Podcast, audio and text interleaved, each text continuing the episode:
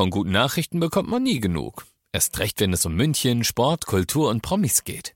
Lesen Sie selbst gute Nachrichten. Heute in der Abendzeitung und auf abendzeitung.de. Abendzeitung. Die ist gut.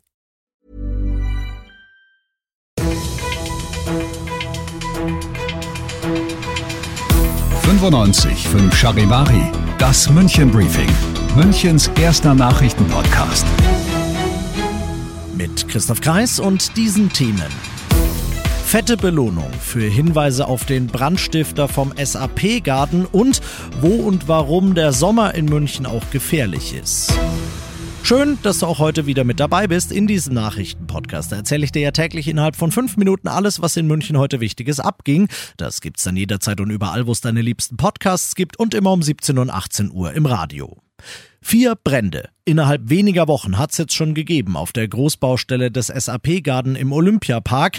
Einen fünften wollen Red Bull als der Betreiber und die Münchner Polizei nicht riskieren.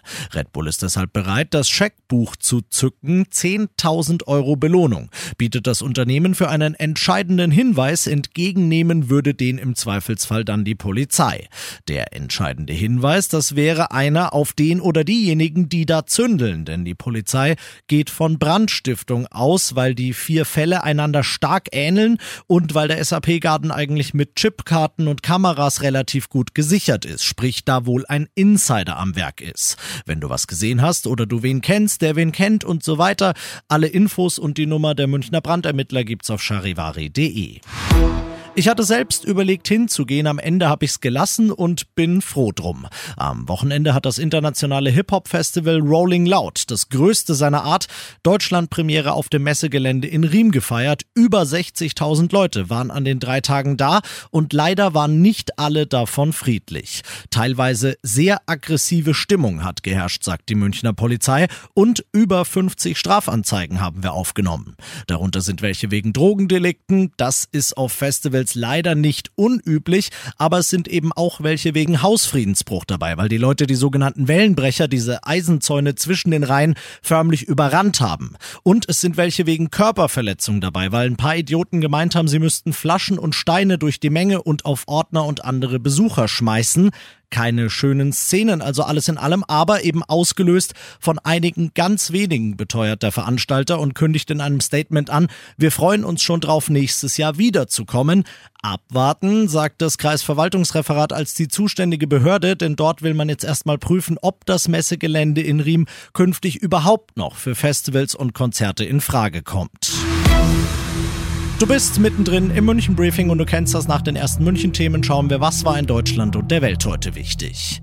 Nach den letzten Gesprächen meinte Bundesgesundheitsminister Lauterbach noch, es gibt bei der geplanten Krankenhausreform sechs große Probleme und da haben wir uns nicht aufeinander zubewegen können. Heute hat er erneut mit seinen Länderkollegen beraten und tatsächlich ist ihnen der Durchbruch geglückt. In Grundzügen hat man sich, was die Krankenhausreform angeht, geeinigt. Im Kern sollen die umstrittenen Fallpauschalen abgeschafft und die deutschen Kliniken stärker spezialisiert werden. Charivari-Reporter Simon Walter. Gesundheits Gesundheitsminister Lauterbach spricht von einer Revolution. Krankenhäuser bekommen in Zukunft Geld für das, was sie anbieten, nicht mehr für jeden Fall, den sie behandeln. Das ist eine Existenzgarantie für kleine Kliniken auf dem Land, sagt Lauterbach. Außerdem soll das medizinisch unnötige Behandlungen verhindern. Der Bund will außerdem genaue Daten zu jedem Krankenhaus veröffentlichen, also welche Behandlungen dort wie oft und wie erfolgreich gemacht werden. Über den Sommer wollen Bund und Länder ein Gesetz ausarbeiten, das soll dann im Januar in Kraft treten. Monatelang hat er kategorisch Nein gesagt. Heute ändert der türkische Präsident Erdogan seine Meinung, was einen NATO-Beitritt Schwedens angeht, in ein Ja, aber nur wenn. Er stellt eine Bedingung, wenn er wörtlich sagt, ebnet zunächst den Weg der Türkei in die Europäische Union, dann ebnen wir den Weg für Schweden oder anders gesagt, Erdogan versucht Brüssel zu erpressen. Von dort berichtet Charivari-Korrespondentin Sarah Geisadi. Das kennt man hier in Brüssel schon gut. Sobald ein Land einen Trumpf in der Hand hat, spielt es den aus und versucht, seine Interessen durchzusetzen. Genau das macht der türkische Präsident Erdogan gerade. Die Gespräche zum EU-Beitritt seines Landes liegen seit Jahren schon auf Eis. Grund dafür sind Entwicklungen im Bereich der Rechtsstaatlichkeit, die für die EU inakzeptabel sind. Jetzt sieht Erdogan seine Chance, die Gespräche wieder zu beleben. Kanzler Scholz sieht das aber anders. Er will den NATO-Beitritt Schwedens nicht mit einer Wiederbelebung des EU-Beitrittsprozesses mit der Türkei verknüpfen. Und das noch zum Schluss. 244 Einsätze, 85 Mal davon mit Boot, 17 Mal davon mit Taucher und zweimal war es richtig, richtig knapp.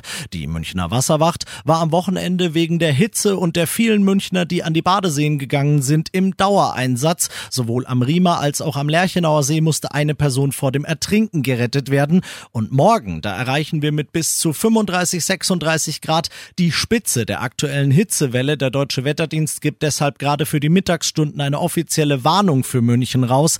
Was kannst du tun, damit die Hitze für dich wirklich nur gute und keine schlechten Folgen hat? Das liest du auf charivari.de.